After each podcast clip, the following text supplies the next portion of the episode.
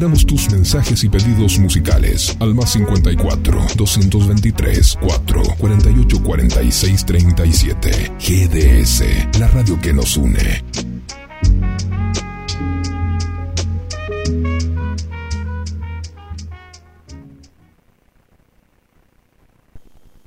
Síguenos en Twitter, arroba GDS-radio.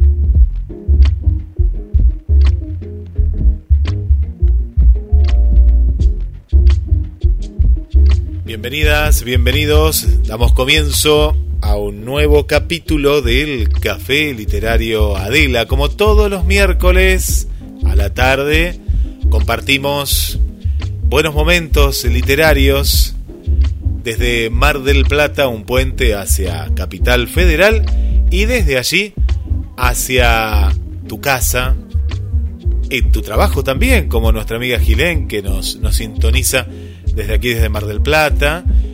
Y estés donde estés, te vamos a estar recomendando. Ya estoy viendo ahí en el estudio número 2 de Adela, que saca un montón de libros, apuntes, tiene de todo, ¿eh? Tiene de todo ahí. Y ya le doy la bienvenida a la creadora del café literario, Adela Sánchez Abelín. Hola, Ade.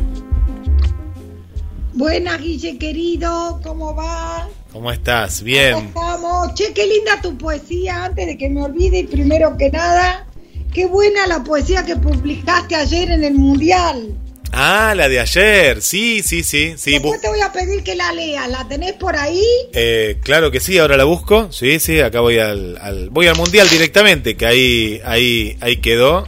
Eh, sí, y bueno, estoy, estoy en mi salsa, vos sabés que lo mío más es la poesía, así que estoy eh, tengo, tengo material ahí, así que. Y muy, muy buenas las propuestas también, ¿eh? Muy buena la propuesta. Me gustan mucho las propuestas de poesía, están buenísimas. Sí, sabes que la, la, de hoy es de la hechicería y esa, esa es más compleja, esa tengo que buscar un poquito más, pues hay que buscar algo relacionado con las paraciencias, algo así le dice. pensado, ¿sabes qué? A mí me gustan las cartas, los arcanos del tarot.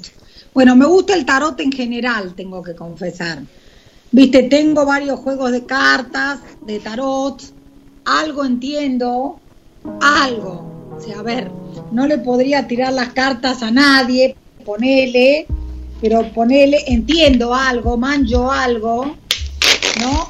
Y el otro día eh, hice un encuentro antes de la pandemia que era Tarot y Literatura, que tuvo un éxito.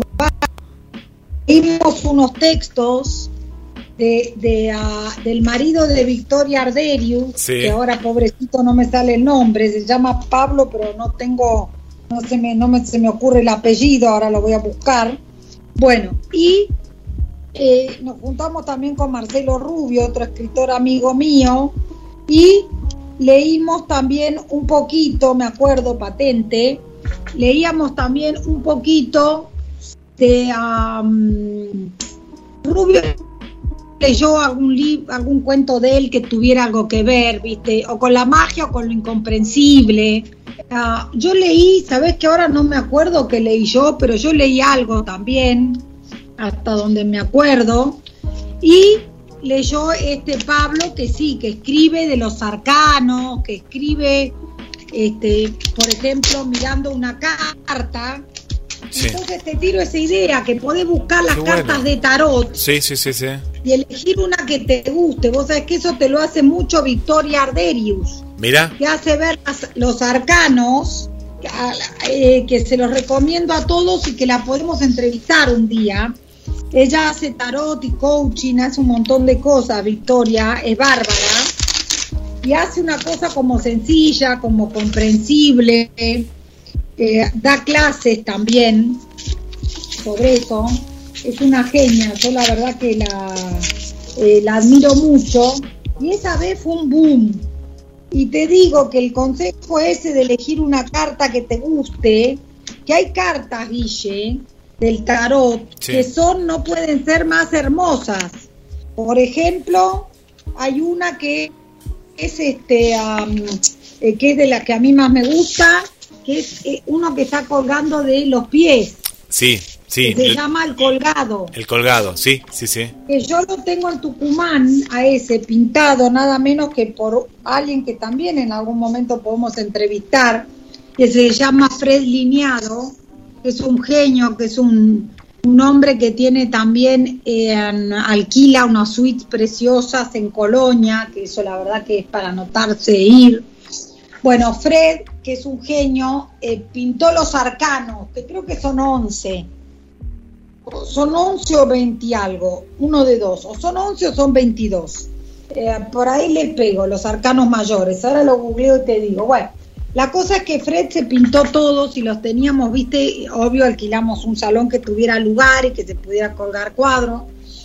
Estaban todos los arcanos eh, puestos y hablamos, viste, después había un amigo de Fred que tocó, después, y vos sabés que a esta chica, eh, este, Victoria Arderius, te hacía elegir una carta y en pos de eso te, te contaba qué te estaba pasando. Qué bueno, mira, acá hablando de eso, bueno, le mandamos un saludo a Claudio, que tenemos a un astrólogo acá en la radio, acá de Mar del Plata. Uh, sí, sí, sí. Y debe estar debe estar en su salsa. Y hoy vamos a estar con Pablo en instante nada más, hablando un poco de, de, magia, de misterio y de justamente esto que se entrelaza, porque van a comenzar con un ciclo, un ciclo de charlas. Y ¿sabes qué tengo acá? antes de ir con Pablo y bueno, de seguir algunas novedades más que vamos a contar del Mundial y que fue algo fantástico. Yo interesadamente, Guille, mira, interesada, le voy a decir a Pablo que a mí me gustaría asistir uno de los lunes. Yo ahora por varios lunes, espérate, uno, dos, me quedan dos. Yo hasta el 13 de septiembre inclusive tengo los lunes a esa hora tomados. Eh, porque estoy haciendo un curso de literatura japonesa. Ahora le vamos a preguntar eh, si son si son virtuales, me parece que sí, ¿no? Eh, ahí ahora, le vamos a preguntar bien a Pablo. Sí. que sí, que dice por Google Meet. Ah, por Meet, tenés razón, por Meet. Sí, sí, sí. A mí me gustaría que después del 13, o sea, para mediados de septiembre, que me invite a uno porque me va a encantar y yo le voy a retribuir invitándolo un jueves. Claro que sí, claro que sí porque la verdad que me, que me encantaría, este, Guille, eh, participar. Y yo lo que pasa que te digo, estoy haciendo un curso que la verdad que lo recomiendo para cuando lo vean en las redes ahora, con que también los tendríamos que entrevistar a los chicos en algún momento. Ahora me estoy acordando que el nene está enfermo, le voy a escribir, mirá. Estoy haciendo un curso con, con Martín Castañet, que es un genio, y Andy Parejas, que son un matrimonio que viajó a Japón y que junto con Miguel Sardegna y la mujer de Miguel Sardegna, que se llama Mariana, eh, son las dos parejas que yo de la gente que conozco que sabe más de Japón siendo argentino, ¿no? Siendo que no sos hijo de japoneses como por ejemplo, Alejandra Camilla, a la que amo, por ejemplo, o sea, hay otros, ¿no? Lógico que los que son por ahí descendientes o lo que fuera saben, pero vamos a decirte de argentinos de a pie, como pueden ser vos, yo, son, por ejemplo, es hasta traduce inclusive Martín Castañet, para que nos demos una idea, ¿no? Mira, acá, acá hay un muchacho eh, que, se, que vive en el sur, eh, ay, se me fue el nombre, si es eh, Esteban, me parece que lo, bauticé, que él es amante de la cultura japonesa y, y viste que no sé si a vos te pasa, a mí no me atrae tanto lo japonés, ¿no? Pero hay gente que adopta una cultura que es, que es muy lejana a uno, ¿no? No tiene ningún parentesco. Esto que vos contás, de pronto te gusta cierta cultura y, y estudias tanto, hasta el idioma inclusivo, que, que te lleva a, a, ¿no? a ser parte de esa, de esa comunidad. ¿no? descendientes japoneses. No, no, para nada. Bueno, estos chicos, inclusive este Miguel Sardeña, que por ahí en algún momento lo podemos entrevistar, eh, porque es un genio, y a Martín también. Eh, a Miguel Sardeña tiene una... Te mojaste mucho, vaquita, cambiate, ¿eh? Veo que mi mamá postiza acaba de entrar acá, se largó un chaparrón, eh, está todo oscuro. La, la, Santa Rosa, la, Santa Rosa, Adela, la Santa Rosa llegó allá. Acá la tuvimos anoche. Santa Rosa, ¿viste? Te pregunto si se mojó mucho, pobrecita, porque es justo, pero no te miento, acababa de salir ella y ¡prum! Se, se, se cayó el... El mundo abajo, sí, el cielo. Eh, sí, no, acá, acá te cuento, anoche, anoche, eh, pero acá se quedó sin luz en Mar del Plata y en la zona 11 barrios, no, fue terrible, anoche fue, no cayó piedra porque estuvo cerca, pero mucha, mucha agua durante varias horas. Te cuento, Ade, que tengo acá el texto del... Te interrumpí, ¿me querías decir algo? Sí, que tengo... Yo te interrumpí como no sé qué. No, no, no, no, no, si todo es interesante. El texto de Marisa Escroco, nuestra compañera, el poema de hoy, lo tengo acá, que lo acabo de ver, hablando de la magia, y, lo voy a leer y después voy a buscar el mío. Dice, eh, cinco actos de psicomagia, así se llama, es el, eh, la propuesta del día, hablar de la magia y demás, y Marisa escribe de esta manera. La receptividad silenciosa de una noche estrellada, semejante a un espejo, se refleja abajo, en un lago cubierto de niebla.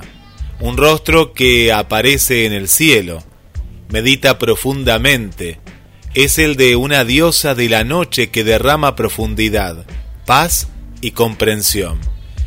Es el momento de reencontrarse consigo mismo, Así habló el chamán. Le propongo entonces limpiarse de recuerdos, de etiquetas impuestas, hasta de locas ideas y de amistades inconexas. Salga del sagrado autoengaño, mírese en el espejo de la noche, adéntrese en el lago, sin temor, sin futuro, sin pasado, copal e incienso nublan el espacio Comienzo escribiendo en el papel todo lo negativo y lo amenazante que alguna vez le dijeron. Queme esa lista y pase las cenizas por su cuerpo.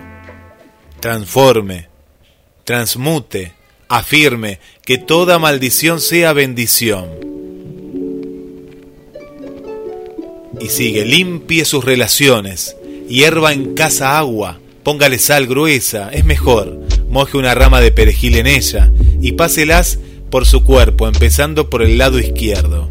Repite el ritual dos veces por día, quémelo y descarte los restos en el inodoro.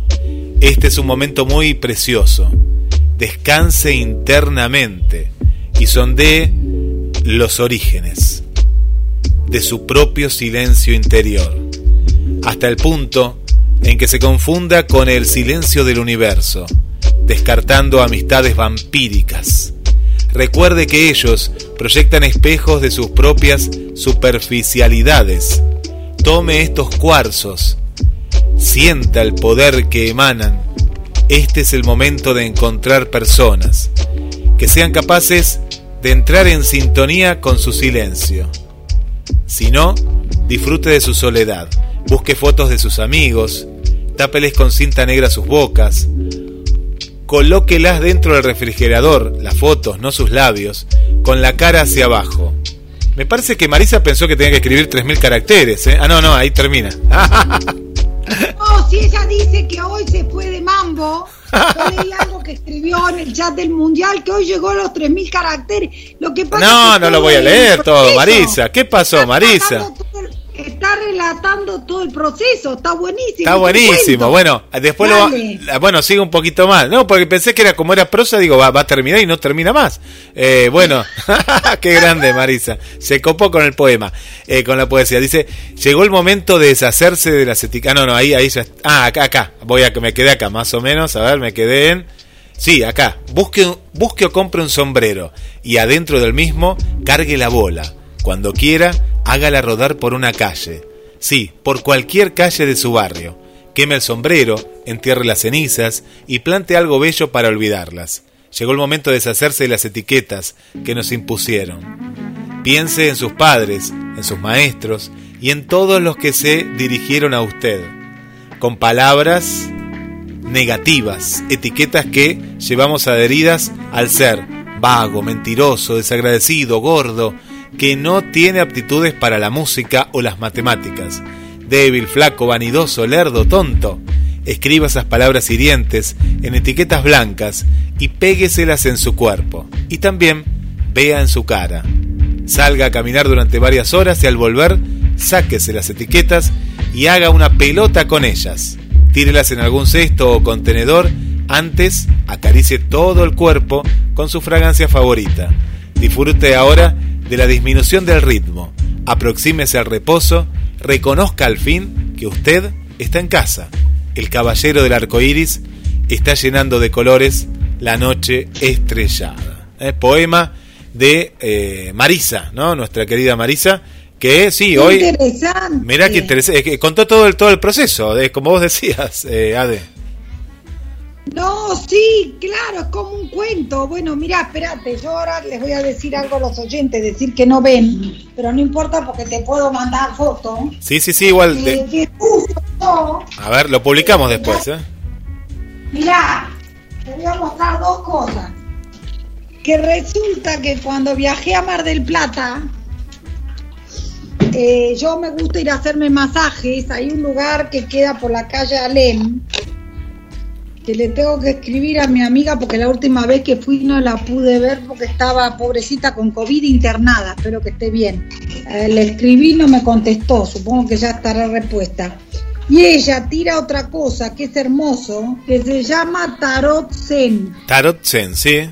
Que es de como de hoyo, ¿no? Una onda hoyo que también tiene unas cartas hermosas y entre ellas, mira, justo agarro esta primera que es la que me tocó a mí una vez que ella me hizo la tirada, donde me explicó que aparentemente el tarot zen es, para es, para resolver eh, cuestiones puntuales y es de corto alcance, ¿no? No es para ver allá el futuro ni el pasado para atrás, viste, 20 años, según me explicó ella. ¿eh? Que es una mujer que está planeando, ¿no? Una mujer que planea Sí, o una mujer que se suelta, ¿no? Que vuela. Como sí. el cielo celeste, cielo rosa y abajo dice confianza. Confianza, sí. Un poco dejate llevar, quiere decir. Sí.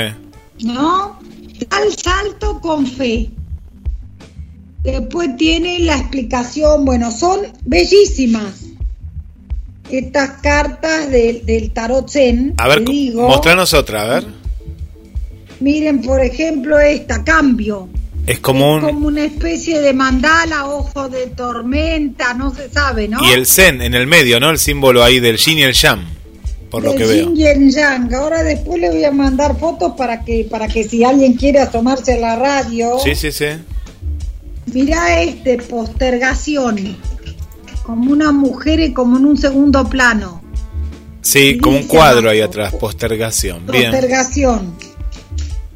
Eh, bueno, yo como voy improvisando, la gente le pido perdón. Eh, vamos saliendo para cualquier tema que, a veces no es el que uno traía, por eso estoy buscando por acá. Pero que realmente son unas cartas preciosas. Y también la otra vez, que no me acuerdo justo qué carán era lo que yo estaba haciendo, o dónde fue que leí, la espiritual está siempre bien, por donde uno sea que le encare, ¿no?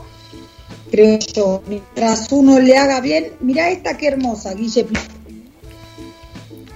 Qué bueno, es, una mujer dibujada en la naturaleza, sí, sí, sí. Eh, y dice abajo plenitud. Plenitud.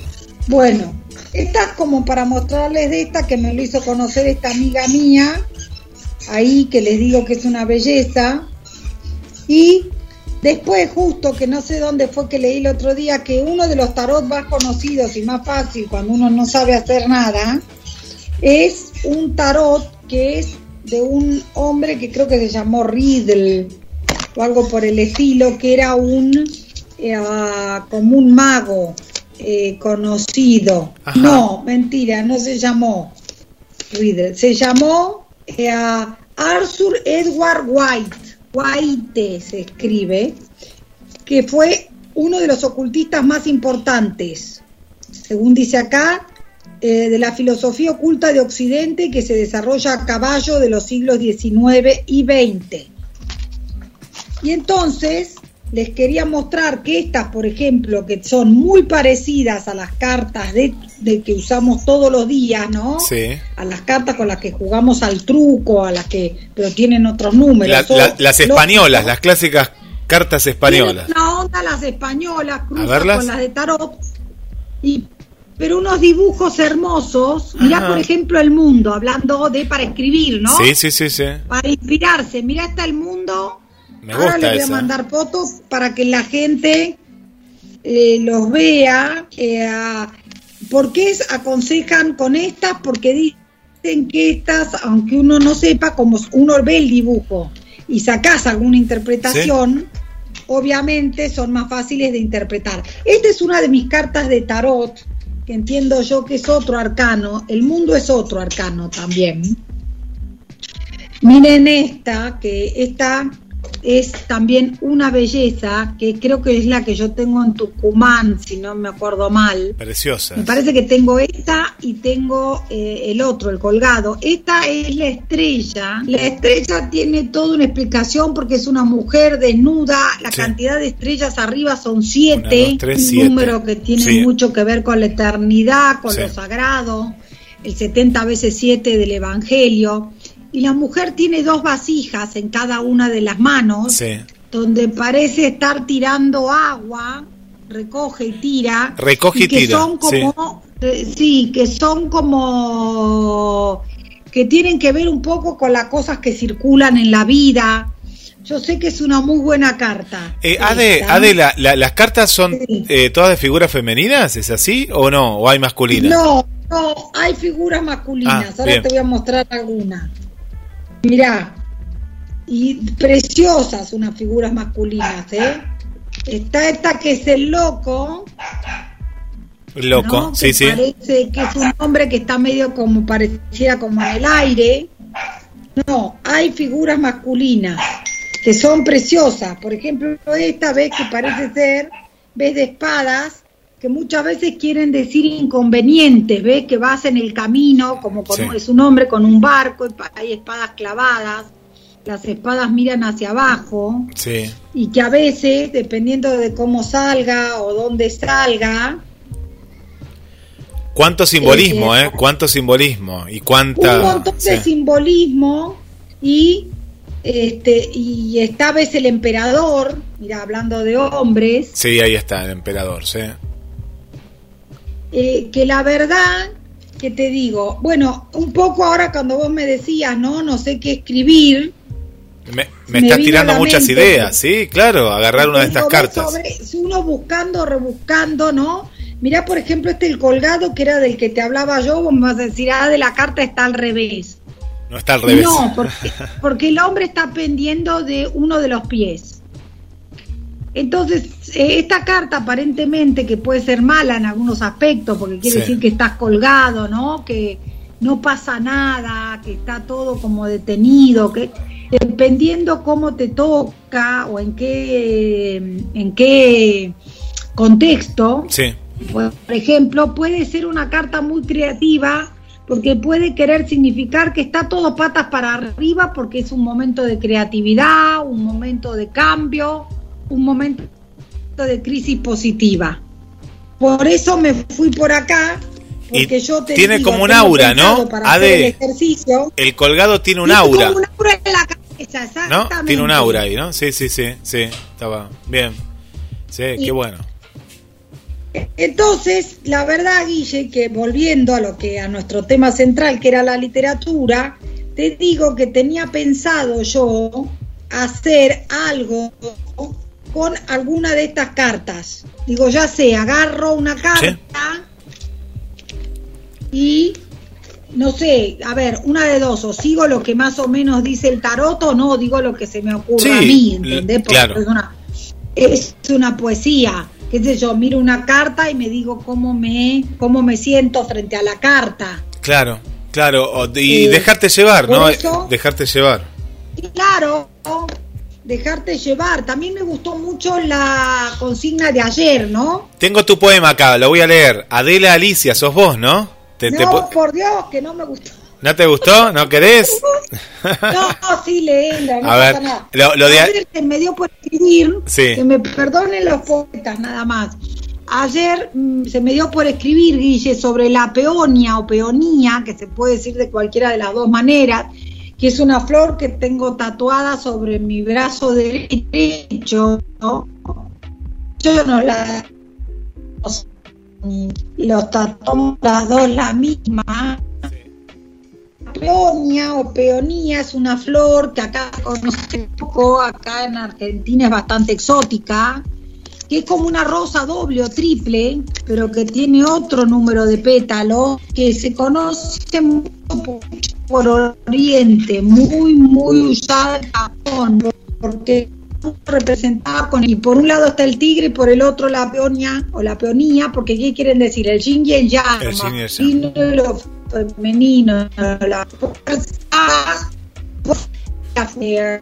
trayéndole otro tipo de fuerza. La la plenitud y el desafío la, eh, algo que a mí me gusta mucho, la fertilidad, pero no solo la fertilidad del cuerpo, digamos, para tener hijos, la fertilidad en general, la fertilidad de ideas, claro, ideas. claro, de ideas, de riqueza, de todo, tipo.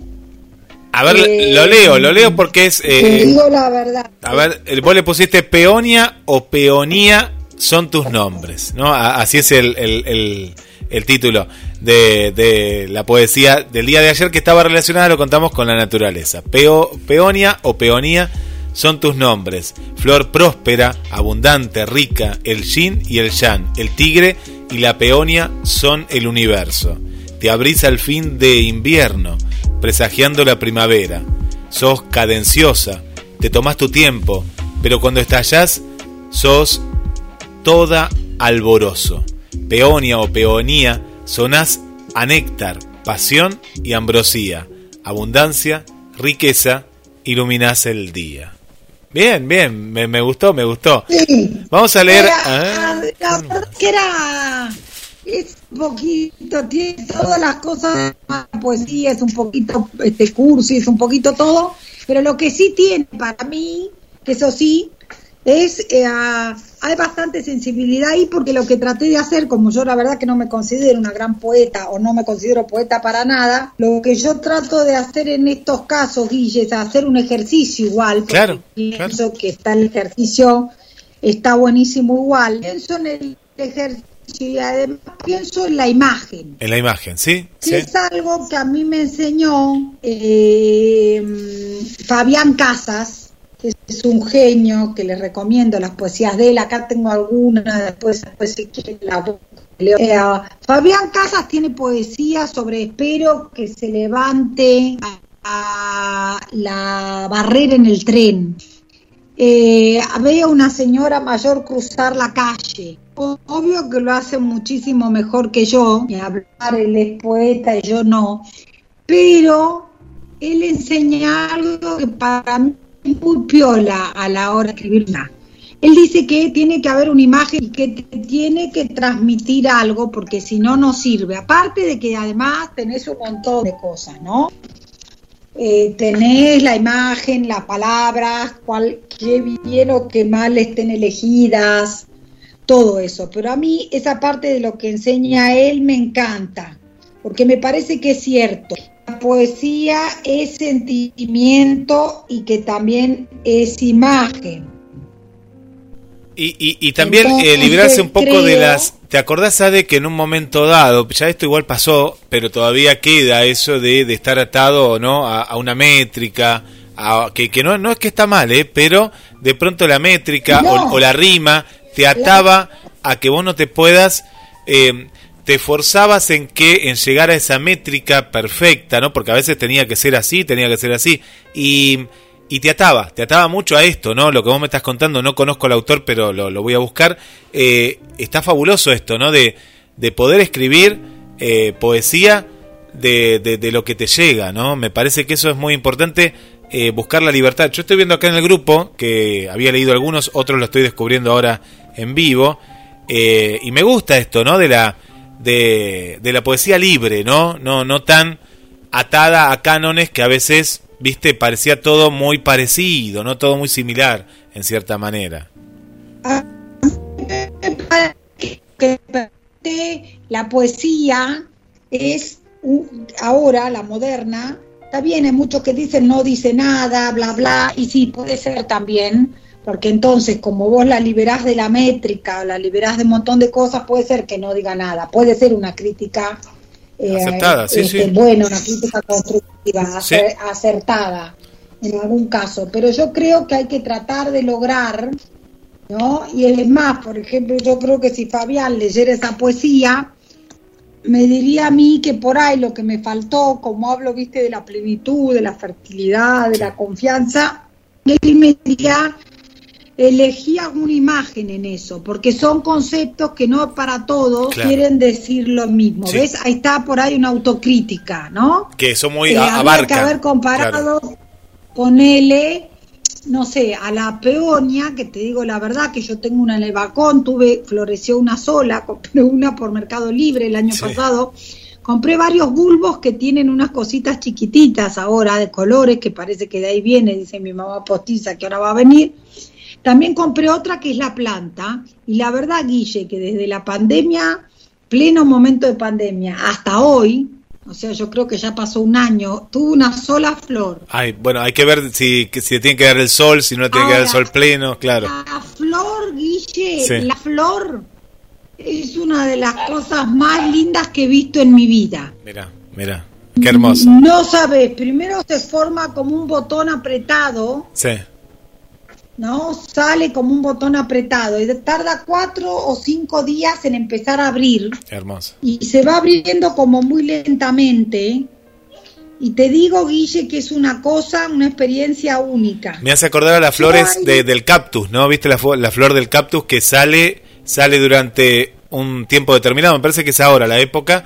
Y sacarle una foto, mirala cuando sale, porque después se cierra y hasta el año que viene no se vuelve a abrir. Viste, los cactus son hermosos. claro, bueno, ahí está, ahí está, Guille, es lo que decimos, ¿no?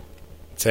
Son esas cosas que, son esas cosas raras que, que, que salen, ¿no? En algún momento. Acá también pasa esto mismo. Mm. Yo te digo la verdad, acá la peonia, la verdad que sí, que pasa lo mismo, ¿no?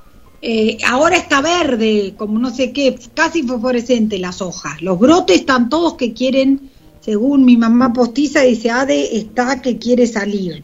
Está ahí. Después, eh, por otro lado, la que está, la que yo ya la compré, la planta, vamos a decirte, la planta está verde, sí. divina, pero no parece tener eh, ningún brote, ¿ves? Ahí tenés. Pero sin eso digo yo, pero por ejemplo, mirá, floreció un 15 de octubre. Sí. Mirá, Guille, lo que es esto. Ah, bueno, pero es, es una... Es qué hermosa, qué hermosa. Sí, sí, sí. Qué belleza. No, no. ¿Te aparece una foto? Sí. ¿Viste? Es, eh, es bellísima, es bellísima. No, no, no la tenía en mente cómo era, ¿no? Cuando abría, pero es, eh, es preciosa, es preciosa. Eh, Ade, ¿te parece? Eh, voy a leer dos textos más. Eh, antes de leer el mío, voy a leer el de Tamara y después leo el mío y ya sumamos a, Bueno. a, a Pablo. Y hablando de, de tu Pablo, de Pascual, eh, que se anime a escribir un poema, el, el que sacó el segundo puesto. Ahora, ahora después lo hablamos, después lo, lo vamos a... Dale. Lo vamos a pinchar. Bueno, eh, voy con el texto. Esto es del día de ayer que había que escribir relacionado con la naturaleza. Y. A ver, de, Tamara, Tamara. Acá está. Tamara Herraiz. Se lo titula Gota tras gota. Una gota. Una gota en una hoja. Una gota en una hoja que es casi roja. Una gota que pronto se agota una gota en una rama, una gota que brilla con el sol de la mañana, una gota que se desliza como yo en la madrugada, una gota que cae por el vidrio de mi ventana cuando llueve aquí en Valderrama. Una y otra gota, muchas gotas que se amontonan, buenas para nada, todas ahí amontonadas, gotas que se hacen charco, gotas que no saben lo que es el llanto, que solo hacen barro que te barro, gotas de agua que traen las heladas del invierno, gotas que se vuelven rocío cuando ya no hace tanto frío, gotas de la canilla que no paran de sonar, gota tras gota, gotas que no se soportan más, una gota en una hoja, una gota en una hoja que es muy verde, una gota que no se agota, una gota, así quiero yo, una de esas que nunca se agotan ni agotan, de Tamara Rice. Y voy con el, el mío, que está por aquí, se titula Ritual. Voy más abajo, abajo de Pascual. Sí, Una tras otra, Guille, la canilla, la gota, la Sí. gota sobre la hoja, la gota.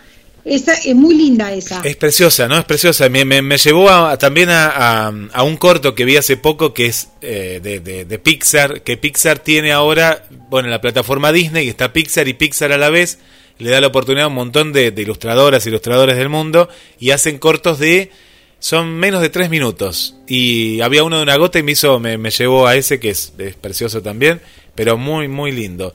Eh, vamos con Ritual y ya lo sumamos a- al, al invitado, a Pablo, a ver que nos cuente.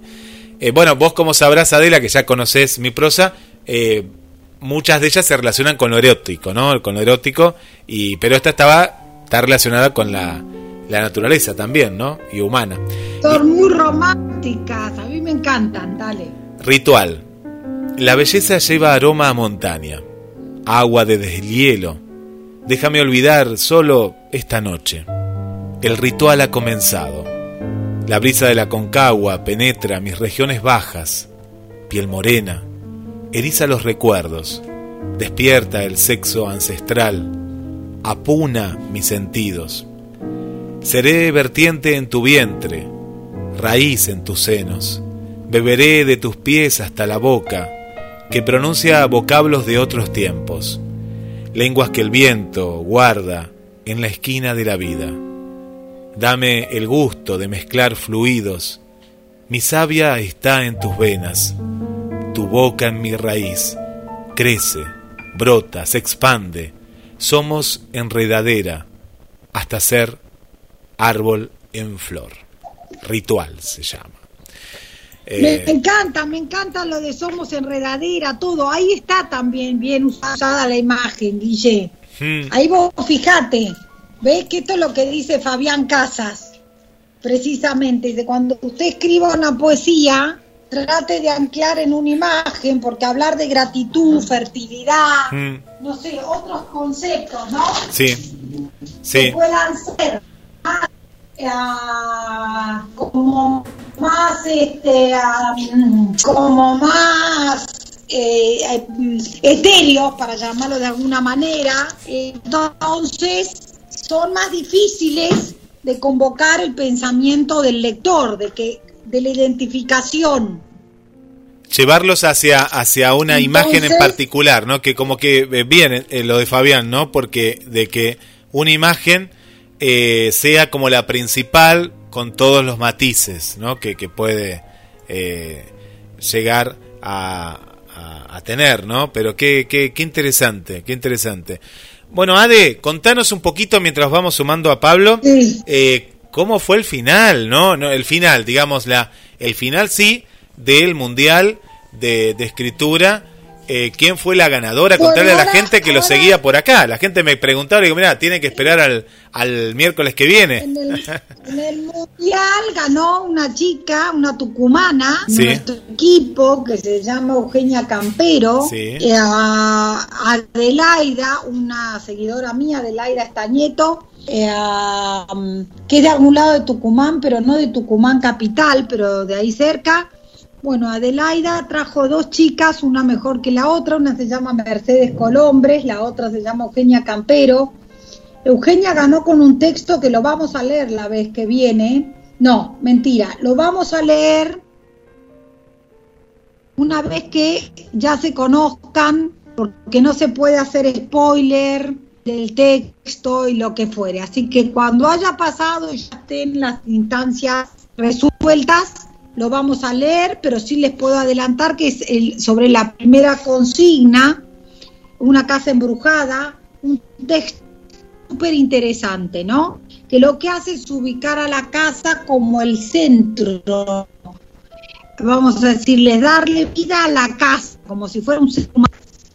Así que es una belleza Segundo salió Pablo, acá al medio naranjo, que era la primera vez en su vida que escribía, que Guille, le, Guille, yo sé que vos le mandaste un audio que escuché ayer, que estaba muy contento. Eh, para él es un gran, una gran cosa, porque bueno, le había costado mucho que escribir y eso. Así que esto está bueno, porque esto está bueno para los que no se atreven a escribir. Decir que bueno, que es cuestión de largarse, la verdad. Y después, bueno, está mejor o peor. Es así, ¿no? Pero Pablo... salió... ¿Quién, ¿Quién, salió tercero? No, decinos quién, quién salió tercero, que no, no lo... Después tercero salió Darío Di Toro, que es alguien que ya en alguna vez lo traeremos, un médico cardiólogo que ha escrito un par de novelas, todas lindas, la verdad, que ahora, por lo que me enteré el otro día, está escribiendo otra más sobre, un, sobre informática, o sea, es muy versátil, porque ha escrito sobre algún tema médico, ahora sobre un flaco que se mete en un despelote informático, eh, qué sé yo qué. Eh, bueno, y, no, y después vinimos todos igual a ver bastante parejo, porque hubo muchos votos para muchos textos. Sí, sí, sí, sí. Casi todos nos votaron, o sea, te votaron a vos, me votaron a Mira, votaron a Vanessa. O sea, eh, muy parejo y, el, y, era un muy buen clima, ¿no? Que eso es lo otro que es lindo del mundial. El equipo, claro. ¿no? Claro, son las 3 de la mañana y estoy escribiendo y estoy a 3 horas de que cierre la consigna y no sé qué voy a hacer. O alguien que dice a la mañana, no sé, a las 10, cuando vos ni se te ocurrió todavía qué carancho vas a escribir, alguien que dice, yo ya lo subí. Sí. Vos decís, la ¿Cómo, puede ser? Lo hizo.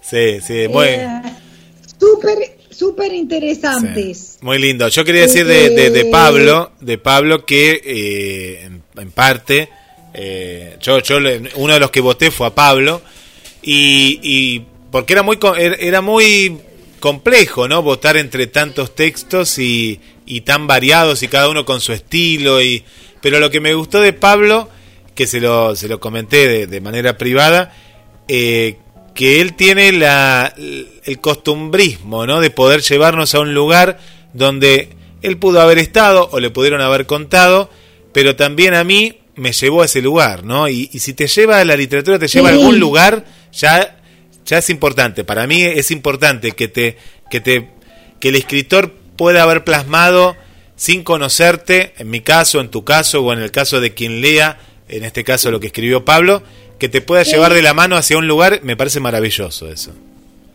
El texto de Pablo es muy fresco, Guille, es muy fresco, también justo es un texto sobre una casa embrujada, en la consigna 1, eh, este, pero digamos, es muy interesante, eh, costumbrista, muy interesante, que tiene mucho gancho. Sí. Eso la verdad que es eh, muy, muy interesante y es verdad lo que vos decís, que te hace vivir, le hace vivir al que lo, al que lo lee. Y acá estoy viendo lo que está Pablo. sí, sí, que lo veníamos anunciando. ¿Cómo están? No es un señor pobrecito, es un chico joven de bigote, ¿no? Que yo lo maté. Un señor de bigote. Cállate, Yasunari. Está Yasunari vino, vino Yasunari. Está Yasunari también, sí, que salió, que es mi perro, que salió a la casa empapado. Saludos, saludos para él. Saludos para él. Bueno, Pablo, te acá me contó Guille que estás. ¿Vos sos escritor, Pablo? Esa palabra es muy grande, pero bueno, vamos a poner que por lo menos eh, trato de hacerlo. Intento a veces, de vez en cuando algo, algo sale. Eh, sí tengo la suerte de haber publicado dos libros y bueno, ahora estamos preparando con otra con la editorial Eolo, estamos preparando ahí un tercer libro, un libro de cuentos Así que bueno, que en breve saldrá a la luz. Y en función de eso, bueno, nada, también en función de ese, de ese, de ese libro, también el trabajo con, con la editorial, surgió la posibilidad de armar un, encuentros literarios, encuentros que tienen que ver con compartir experiencias, compartir lecturas que, en algún punto nos traten de alimentar a quienes estamos ahí para ver si podemos escribir algo en función de eso, ¿no? Ese proceso tan intrincado, ¿no? Tan, extraño a veces, tan lindo generalmente entre lectura y escritura, ¿no? Qué interesante, qué interesante, Pablo, no te a los oyentes que estamos con Pablo, ahora, voy a ver acá que el apellido, me acuerdo que se llamaba Pablo, pero no el apellido porque yo soy un desastre. Me mandaron acá algo de la invitación que es súper interesante, que dice que van a leer a Cortázar, a, a Poe, un poco de todo, que eso también me gustó porque es bastante, bastante, ¿cómo se llama esto? Bastantes cosas, me parece, ¿no? Que son autores distintos. Dice Poe, Lebrero, Cortázar, acá está Pablo Castro que cuentan los oyentes. Dice que van a leer a Poe, a Lebrero, a Cortázar, a Chekhov, a Murakami, a King, a Mangel, y van a intercambiar sobre las ideas de distintos escritores. O sea, lo justo lo que nos está contando Pablo, ¿no? Eh, que me parece súper interesante. Sí, sabes que, que hay, hay una serie de escritores, muchos, algunos honestos y muchos más, que han, se han puesto a pensar sobre la literatura, no solamente a escribir, sino a pensarla.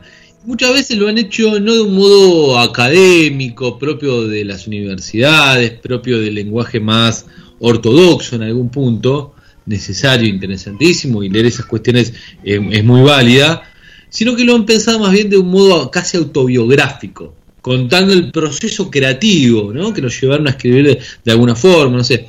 Vamos a arrancar con Poe, que tiene un, pequeño ensayo muy cortito, se llama Método de Composición, donde explica cómo fue el proceso que, el trabajo que le implicó a él escribir el poema del cuervo. ¿no? Todos los pasos que, fue llevando y lograr Nada menos que poema. Hermoso, hermoso.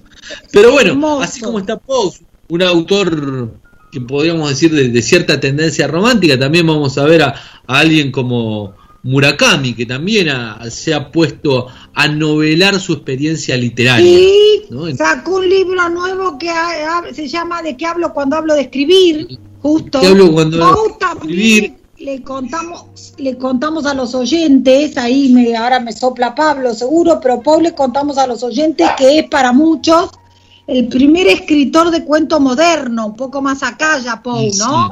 El cuento un poco más con, con como lo conocemos hoy, ¿no? Que es el autor del, del, del um, eh, de, un montón de, de, la carta robada, me sale ahora, de, este, eh, este um, y ahora me salen otros títulos, no me salen, pero no importa.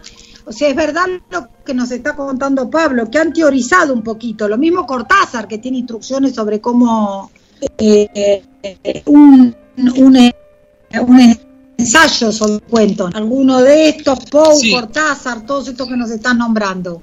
Cortázar, ¿sabes qué? Cortázar en 1980 lo llaman de una universidad en Estados Unidos para dar una, una serie de, de clases sobre literatura. Y cuando uno agarra el libro, porque eso, esas clases después fueron desgrabadas y aparecen como un libro que, tienen el título de, clase de literatura, uno ve que en realidad no son clases, ¿no? sino que es un encuentro de compartir experiencias, para nada del típico profesor universitario que explica una teoría, sino que, va a contar lo de él, va a contar sus cosas, su, vida literaria, por llamarlo de una forma, y bueno, nada, y, está en el libro de esa manera, ¿no? Entonces un poco la idea es tomar algo de esos espíritus que están dando vuelta ahí en, en todos estos libros, en esas, en, esas páginas manchadas con tinta, a ver a, qué, qué, provoca cada uno. La idea tampoco. Porque, a, me encanta. A mí me parece como muchas veces la literatura o quienes hablan de literatura, quienes hablamos de literatura, tendemos a, a defender a capa y espada lo que nosotros hacemos, ¿no? Y decir, bueno, la forma de escribir mía es esta, se escribe de tal manera, porque yo escribo así, porque encontré mi voz, encontré el tono buscado, la música que yo quiero alargar, y no es así, y eso es un viaje muy introspectivo. Entonces, por ahí, bueno, la idea es mostrar cómo estos tipos, como un Murakami, como un Cortázar, como un Chekhov, fueron construyendo su propia voz también, ¿no? Que en algún sentido a veces se diferenció la de otros, pero también tomó algo de, otros escritores. No fue una voz aislada en el universo, digamos, sino que, bueno, tuvo que ver con, algo propio lo que se jugó ahí, ¿no? Y yo entiendo también, es muy interesante lo que vos decís, porque yo entiendo que también uno es algo en formación, que puedes tener una voz hasta determinado momento de tu vida, después tener otra, no es que porque tenés una voz ya está, eh, y que además podés ir cambiando, ¿no? Que no siempre eh, hay obligación o, tendrías, digamos, en algún punto que escribir lo mismo o de la misma manera. Eso es muy interesante también. ¿Y por qué es arte? ¿no? Si, si vamos a hacer eh, arte, digamos, no podemos hacer algo tan estandarizado propio, no sé, de una fábrica al estilo de la película Tiempos Modernos de Chaplin, ¿no? Hay otra cosa y, bueno que hay que darle lugar. Y también como viste que estudiamos en los pintores, Pablo, que estudiamos, qué sé yo, que Picasso tuvo el periodo azul, el periodo, viste, y entonces, porque uno ve un cuadro de Picasso al principio y, viste, lo comparás con el Guernica o con otro y decís, a la pucha, ¿qué pasó acá? Tenés unos cuadros que se puede distinguir exactamente qué es la belleza del trazo y todo, y otros cuadros mucho más abstractos. Bueno, yo pienso, ahí coincido con vos, que el escritor también podría recorrer este camino. De hecho, digamos, no veo, no veo, no veo, de hecho no veo por qué no. Está buenísimo que lo, que lo recorra. Es interesante como ir poder, digamos, desafiarse a uno mismo en ese punto. Y la mejor manera que me parece que, que todos los escritores coinciden algo que muy interesante que es esto de que no, no basta con escribir uno, con ponerse a escribir, sino con el leer, ¿no? con el leer en función de, lo que otros escriben. Algunos van a decir, bueno, no sé, un Borges diciendo, por ejemplo, que, que otros, eh, no, perdonen que no sea textual, eh, ni tenga la belleza literaria que puede darle Borges, pero el, tipo decía algo así, ¿no? Como que bueno, que, que otros se, se, se, vagan, se vagangordiendo. Se van Muchas gracias, Adela. De sus propios escritos, él, él lo va a hacer de lo que ha leído. ¿no? Eh, bueno, Borges, que ahora que lo traes a la palestra, Pablo, Borges también, también eh, ¿cómo es que se llama? También escribió sobre cómo escribir y tiene ensayos que ha dado en diversas universidades del mundo sobre esto. Y ahora mientras te escuchaba a vos y miraba el cartel que nombra ¿no? a todos estos, bueno, Murakami lo nombramos, también King, ¿no? Que tiene este libro tan interesante, On Writing, eh, mientras escribo. Totalmente. Eh, King, te cuenta inclusive con una, con una sinceridad que envidiable, como él desde el principio, ¿no? Con su mujer, con Tabita, cómo fue que fue encontrando trabajo para poder escribir y enseñaba en un colegio o en una, en una especie de colegio y, hasta que hasta que logró despegar, ¿no? Y todo esto y bueno, y es muy interesante eso también. Tiene, tiene una, una un, ¿quién cita ahí varias cosas ahí que, bueno que lo vamos a ver ese, ese libro mientras escribo se tradujo al español. Eh, vamos a ver varias cosas de King, porque King digamos ahí hace un recorrido autobiográfico muy interesante. No es una literatura. Uno, agarra una novela de King y, no ve una autobiografía. En cambio, cuando él tiene que desarrollar por qué escribe, qué es lo que escribe, una y otra vez tiene que hacer una mirada a sí mismo. Entonces, digamos, va a haber algo que vamos a apuntar eh, en el taller, algo de esto, ¿no? De, de, la mirada hacia sí mismo. Desde un punto de vista totalmente distinto, también lo hace Lebrero. Lebrero tiene tiene una serie de libros. No sé, el discurso vacío, por ejemplo, o, el diario de la beca, son libros totalmente distintos, podríamos decir, a un estilo de, Stephen King, pero sin embargo también tienen que hacer un recorrido por su propia historia y por su propia vida, ¿no? Entonces podemos tender puentes entre escritores tan distintos, rescatando también siempre la diferencia, ¿no? También entre ellos. Eh, Pablo, eh, ¿cómo claro, estás? súper interesante. Ade, eh, ni meter un bocadillo al. No, no, no, no, venía escuchando y me, me, estaba, estaba aquí, estaba de manera invisible, pero estaba contestando a, las amigas y los amigos. Y eh, le mandamos un saludo acá a, Susana, que estaba preguntando justamente sobre este encuentro literario, Pablo. Y mm, va a ser eh, realizado todos los lunes de manera virtual, lunes 19 horas, a través de la plataforma Google Meet. Y Susana me preguntaba el costo. ¿Qué costo tiene, Pablo? Contanos. Y todos los lunes, va, bueno, tiene una duración que va, arrancamos ya este lunes el 6, el 6 de, septiembre y finaliza el 1 de diciembre. El costo que, que, que, acordamos con la, con la editorial, con Eolo, es eh, de dos mil pesos trimestralmente, es decir, se pagan los dos mil pesos y ya está, o tiene un costo mensual de 1.500 pesos. la suscripción trimestral de los dos mil pesos, digamos, em, trae consigo, digamos, un módulo de lectura que, que preparamos también, que es para ir acompañando los textos originales, que de ningún modo reemplazan al texto original, pero sí como que tratamos ahí de, de ir mechando o diciendo algunas cositas más, o agregándole o sumándole o resaltando algunas cosas de los textos originales. Y también a los que se suscriban de manera trimestral le vamos a, le vamos a entregar uno de, de, los ejemplares nuevos del, libro este que breve vamos a tocar, que se va a llamar. Después me tenés ah, que lo vamos a Yo me voy a anotar trimestral y me voy a anotar. Vamos todavía. ya está, ya, ya, ya, tenés, vamos todavía que le decía a Guille, Pablo, que yo el 13, o sea, por dos lunes más, estoy en un curso haciendo hermosísimo sobre literatura japonesa con Andy Parejas y Martín Castañet, que te, lo recontra recomiendo, es un ah. lujazo. Lo mismo que otros cursos que ellos dan, este se llama Más allá del archipiélago, pero hay otro que se llama La literatura del oleaje. Es una belleza. Eh, ya ahora el 13 termina pero que igual me voy a suscribir al tuyo, así que después quedamos en contacto, me mandas un mail y eso, que me voy a inscribir para el trimestre porque quiero participar, me parece re interesante. Genial, genial. Aparte te va a servir mucho para cuando veamos a Murakami, porque con Murakami, el Japón y Murakami no se llevan del todo bien. No, no, claro, muy seguro, con muy seguro y Japón, hay varios, ¿no? Que no se llevan muy bien. Eh, este, te no, cuento, muy interesante. Yo también te voy a invitar a pasar por el café mío, un día que quieras. Vamos. Eh, Pablo. Este, para que veas que lo mío va de los jueves de 19.30 a 21.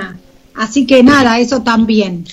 Ade, te cuento que esta... No te dejo ni hablar. No, no, no, te quería contar que esta editorial, eh, esta editorial es una editorial, Eolo, es de la que vos conocés Gualicho, ¿no? De la que yo publiqué mi libro y ahí conozco a Juan Pablo. Eh, Juan Pablo ahora es el director, ¿no? De la, de la editorial.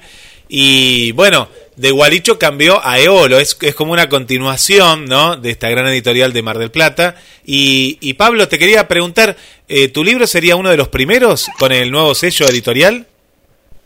Sí, están, sí, es uno de los primeros porque uno ya, eh, bueno, creo que uno ya se editó, no recuerdo ahora el nombre, perdón, señor Juan Pablo Martínez. Bueno, hay, que nos escriba, Juan, que nos escriba. Se editó y otro está en camino ahí a editarse. Y bueno, sí, sería creo que el tercero, sería que nada, va a ser un libro de cuentos, es la, la segunda vez que publico un libro de cuentos, en el medio pude publicar una novela, y bueno, esta vez va a ser un libro de cuentos que vamos a ver qué, qué ocurre con eso, ¿no? Bien. Están invitados Qué a leerlo. por suerte, supuesto. Pablo, te animaste con la Muchas novela gracias. y todo. Yo lo voy a leer con mucho interés. Y voy a leer la novela también. Así que cuando mande la suscripción, me mandan la novela también. Y con todo gusto sí, la por voy a adquirir, porque los libros no se regalan. Más cuando uno los escribe. Trata de escribirlos para recuperar algo de todo el desviole que hace. Pero Bueno. la verdad es que súper interesante también que te hayas animado a la novela. Yo te digo, yo tengo dos libros de cuentos que ya te los voy a hacer llegar, que no, y estoy con la novela. Pero vos sabés que todavía estoy ahí en proceso de escritura y me voy a terminar animando porque ya tiene, ya va avanzada. Pero la verdad que me parece todo un desafío la novela. Este, Sí, sí, sí. eh, viste, como de largo alcance, como, sí, sí, sí, mucho. En cambio, claro, el cuento a mí me resulta más fácil porque me meto en ese universo, cierra, pum, y me vuelvo a meter en otro, ¿no? La novela va siempre en el mismo universo, pero bueno, eh, tiene también su ventaja y sus cosas buenas, pero claro, es como un trabajo de otra de otra de otra dimensión. Te comento que lo de que vos decís de a King, esto también lo estudian en guion. Vos sabés que yo que estudié guion Ah, hace poco, eh, disculpa. también lo estudian y te tira otro dato. El libro ese de Atrapa al pez dorado de Lynch, Sí. del director Sí, de sí. cine, eh, les eh, digo a los dos, les comento que es muy interesante. Yo lo tengo por ahí, después si quieren te los mando. A mí, la profesora de guion me lo pasó, tuvo esa, esa, esa buena, súper interesante. En Atrapa al pez dorado están todas las vivencias como en párrafos cortos de David Lynch para firmar sus películas, Ah, mirá. filmar, y cuenta los avatares, ¿no? Del guion. Bueno, a ver, Claro. es otro tipo de escritura para que después lleguen. ¿no Es, otro lenguaje. No solamente, Pero- perdón que te interrumpa, Adela, pero no solamente es Sí, otro. La, la literatura y el cine, digamos, tienen otro lenguaje. Si bien Sí. son primos, si se quiere, y es interesante, ¿sabes qué? Cuando uno puede ver la película y leer al mismo tiempo el libro de la película. Claro, Por ejemplo, Eh, no sé, eh, cuando la película tiene distintas versiones con distintos directores, uno ahí puede inclusive ver otra otra cuestión. Por ejemplo, se me ocurre Solaris, el un libro de, de ciencia ficción de Stanislao Lem, ¿no? Uno agarra la versión del director eh, de cine Tarkovsky, es una. El director de cine de, de la película de, de- de Solaris, que es un director norteamericano que no me viene ahora el nombre, bueno, No importa, nunca viene, después te va a venir. Después va a venir. Cuando cortemos ahí me lo voy a recordar, ahí va a salir. Pero bueno, van apareciendo distintos lenguajes, ¿no? Eh, con distintas poesías inclusive, no es lo mismo la poesía de la imagen en sucesión, en velocidad propia del cine, que la poesía en letras. Es otra poesía la que No. se juega. Mira, yo Muy inclusive es el ejercicio recontra interesante de leer un pedazo del guion, un pedazo del guion de eh, esta serie que está ahora muy famosa española que se llama eh, El Ministerio del Tiempo, un pedazo del Mm. guion con la miniserie o con la serie. En realidad no es miniserie, es serie. Tiene un montón de temporadas, ¿no? Y uno de los capítulos tengo una parte del guion. Y es súper interesante ver Ah, eso también. bien. O sea, sobre el proceso de escritura lo que se escribe es bárbaro. Así que me parece re interesante el taller este que vos planteás, porque uno puede sacar un montón de herramientas o ver cómo lo hicieron otros. Pablo, esto es bárbaro para uno mismo. Sí. la idea es que, que, podemos apropiarnos, ¿no? De que cada uno pueda apropiarse de eso. Lógico. porque, digamos, ¿qué, podemos utilizar de lo que dijo, no sé, King, de lo que dijo Alberto Mangel, un gran intelectual argentino, digamos? Eh, que, bueno, vamos a trabajar un libro de él que habla mucho sobre la sobre el, un tipo de metáfora y vamos a meternos con, con distintas metáforas y cómo pensar las metáforas también, si quieren más tradicionales de, de la de la imagen, digamos, de las imágenes que se comparan, otro tipo de metáforas que lo va a traer ahí Mangel que tienen que ver con, la constitución misma del lenguaje. Eh, un espacio me parece que tiene que ver con eso, con, con buscar elementos, pulular, recién hablábamos de Stephen King, que, que él habla de una caja de herramientas, bueno, a ver qué podemos armar, qué, qué podemos poner en una caja de herramientas propia. Claro, está buenísimo lo de la caja de herramientas y es una figura que se ve muy clara. Me gusta. Sí, muy interesante. Bueno, así que los invitamos acá los lectores, acá lo están escuchando en vivo y en directo a Pablo, Pablo Castro, que está vinculado a este editorial, que bueno, ya tiene historia Mar del Plata entonces, pero que ahora se llama Eolo. este, que eso es muy bueno, conocer también gente de las editoriales, sobre todo ahora en este proceso con editoriales independientes, ¿no? Porque todo lo que escribimos... Además, como que uno aprende mucho, ¿viste? Escuchando a otro de, de, está en el ámbito editorial, aprendes un montón. Y con la edición se aprende yo, eh, a mí me viene bien conocerlos también, Pablo, porque a mí muchas veces me preguntan, la gente por editoriales independientes, digamos, y ayudo a la última revisión del libro o a formar el libro, ¿no? Y después le ofrezco varias propuestas obvio eh, que uno le, muestra, mirá esto, lo otro. Porque en este momento, que es bueno que los oyentes, que ya lo hemos hablado con Guille en algún otro momento, es bueno que sepan que si uno no puede llegar a las editoriales grandes, porque como es lógico, no sé, y, a pesar de que las quiero mucho, ¿no? Y que lo, hasta lo entrevistamos en la radio, uno no es este Guillermo Martínez ni es este Claudia Piñero, bueno, hay lugares para, para los que arrancan a escribir, los que se quieren animar, lo que fuere, que está bueno animarse a dar el paso de soltar al hijo y dejar que el material un poco ruede. Y en ese sentido, las editoriales independientes, que es lo que le explicábamos eh, la otra vez con Guille a la gente, dan esto bueno, ¿no? Una contención, una lectura de alguien más, que no es el propio autor y que por ahí este, una edición este, e, es muy interesante ese trabajo y lógico que a vos hacerlo desde adentro eh, te permite otro, otro ojo, es muy bueno eso, Pablo, ese trabajo, está bárbaro. Sí, tal cual, tal cual. Sí, sí, hay algo muy interesante, cuando un editor te lee algo tuyo, hay algo muy interesante porque si bien eh, la literatura es muy propia, ¿no? Es algo muy de uno, también es cierto que, los grandes editores, los buenos editores encuentran nuestra propia voz, digamos, por decirlo de una forma, y nos ayudan a, a, volver al camino cuando nos desviamos. Claro. Un buen editor no te va a decir, esto está mal escrito, vos tenés que escribir así, así, así. ¿no? Te va a decir, no, vos tenés este estilo, esta forma de escribir, esta voz que estás empezando a construir, bueno, pero acá en determinado momento te estás corriendo de eso. Estás, estás yéndote, te estás esquivando vos mismo, por decirlo de una forma. ¿no? sí. Eso es muy importante. Y además es importante, digamos, eso, porque es, como digo yo, cuando lo hago con un montón de gente, ahora que estoy, y ahora, ahora justo una amiga mía, Tamara, que tiene también una editorial así, que se especializa mucho en ebooks, eh, que se llama eh, Muños de Viento, eh, Molinos de Viento, pero en portugués, con el que yo saqué mi, este, mi nuevo libro, digamos, bueno, ella, por ejemplo, y yo, y cuando he trabajado también con otra gente, ¿no? Que he trabajado también ahí con alguna, con Taco de Reina o alguna otra, uno lo que trata es siempre de la crítica constructiva, que es lo que yo digo siempre cuando estamos en mi café. Las cosas sí suman, si no va a sumar, uno se calla la boca y tratar de orientar orientar, porque obvio todos somos eh, escritores en construcción y esto es importante. Y lo de la propia voz es importante también, Pablo, así que coincido.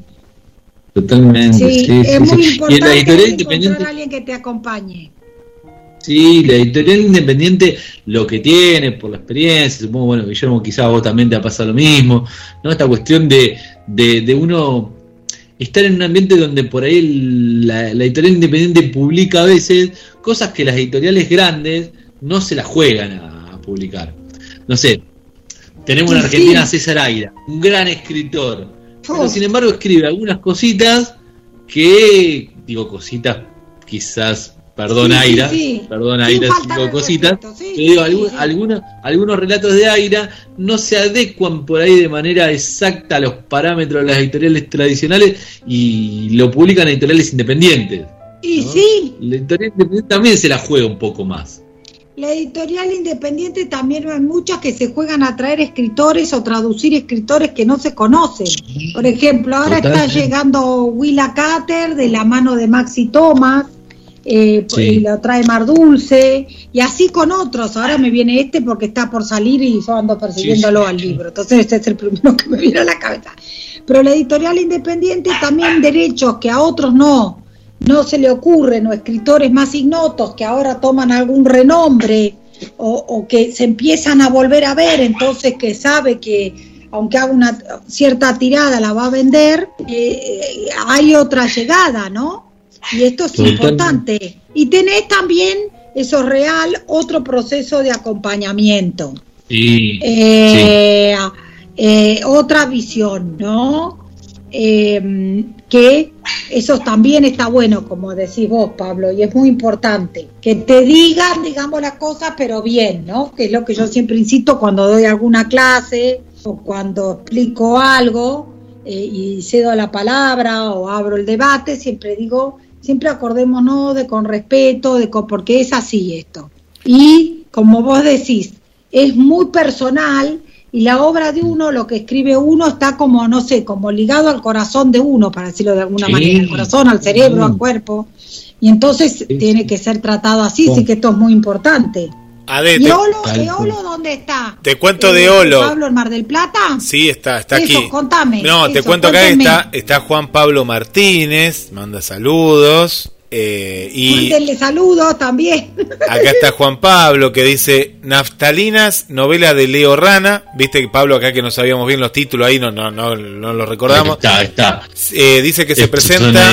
mira, mira qué bueno. Se presenta este viernes desde las 20 horas en la prosa mutante, ahora presencial en la ronda Espacio Cultural. ¿Dónde es Pablo? ¿Te, te acordás vos la dirección?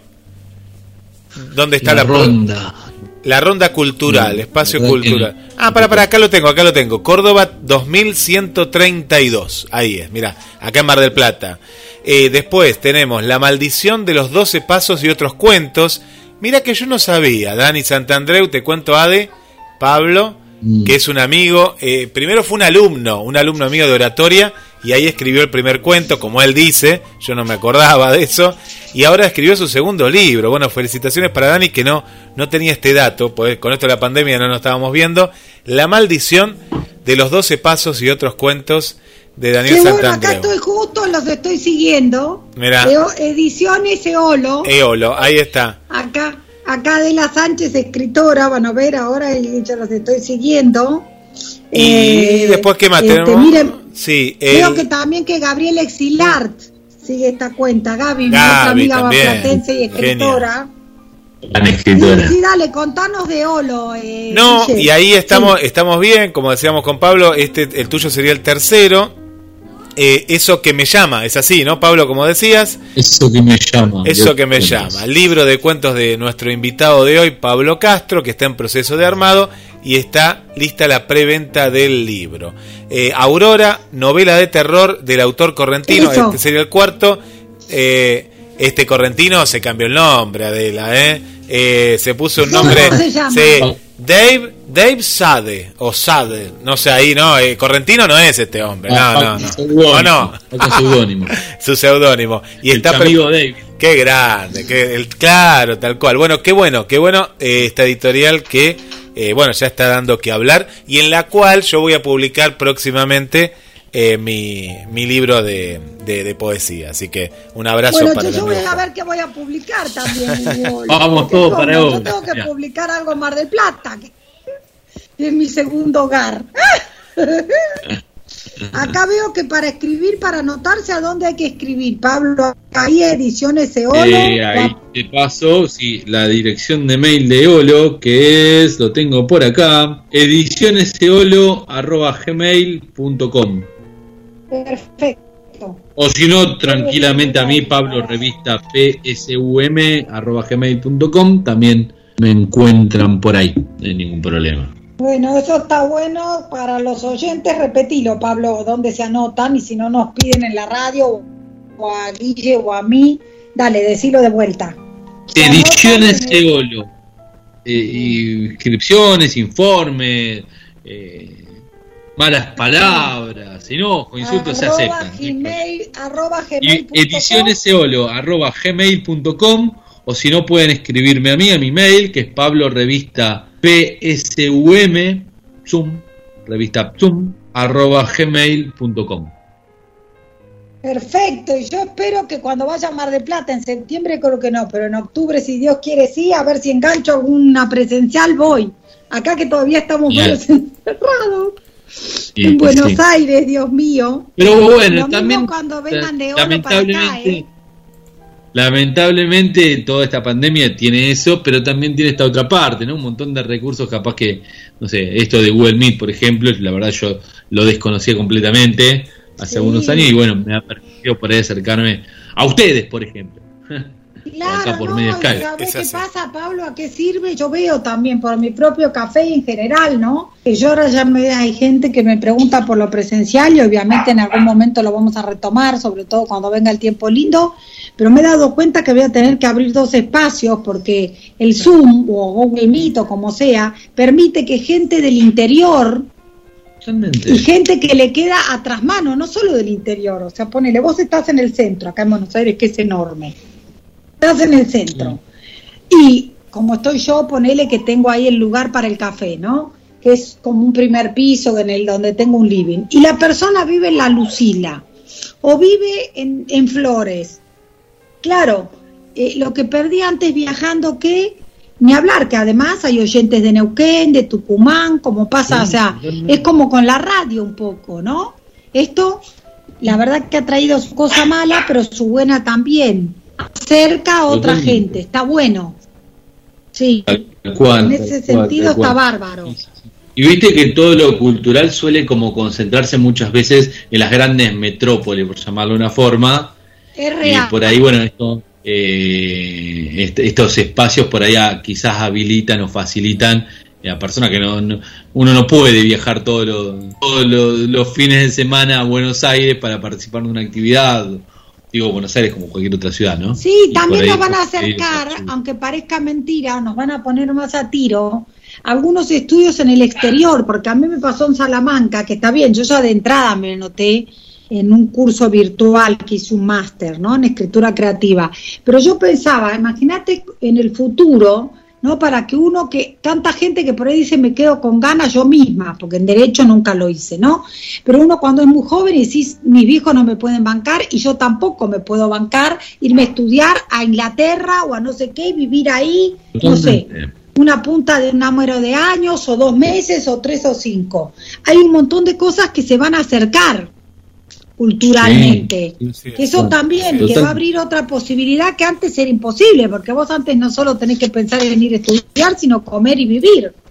Claro. o sea, a ver, que es un, tema complicado. Y ahora está también esto, también esto de asincrónico, ¿no? En un montón de universidades, que te lo quedan grabado, claro que tenés que ser organizado, pero te lo dejan grabado, vos lo escuchás cuando podés, entonces te permite que vos, si estás llevando un trabajo, si ponele, vivís en Argentina, trabajás todo el día y lo único que tenés es la noche, bueno, destinarás dos, tres noches al posgrado y dirás, bueno, esas dos noches, eh, o me levanto a las seis de la mañana esas mañanas, dos mañanas o tres o cuatro, te acerca Y en ese sentido, culturalmente, coincido, Pablo, es importantísimo.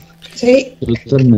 Bueno, Pablo, Pablo Ade, eh, un café literario especial. ¿eh? hablar todo el día. Sí, claro que, que sí. sepa Pablo que extra large, que sepa Pablo que siempre está invitado acá. Sí, que yo ya le escribo esta misma noche para inscribirme.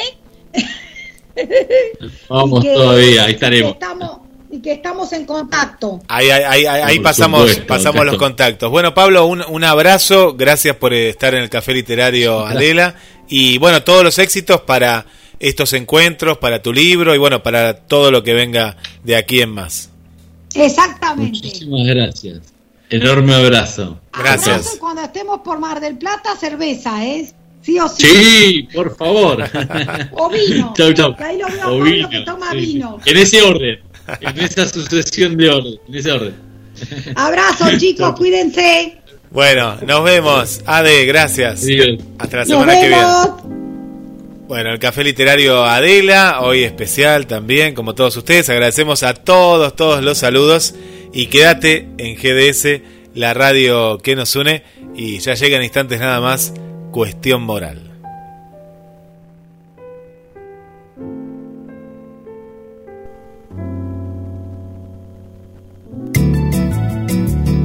GDS, la radio que nos une.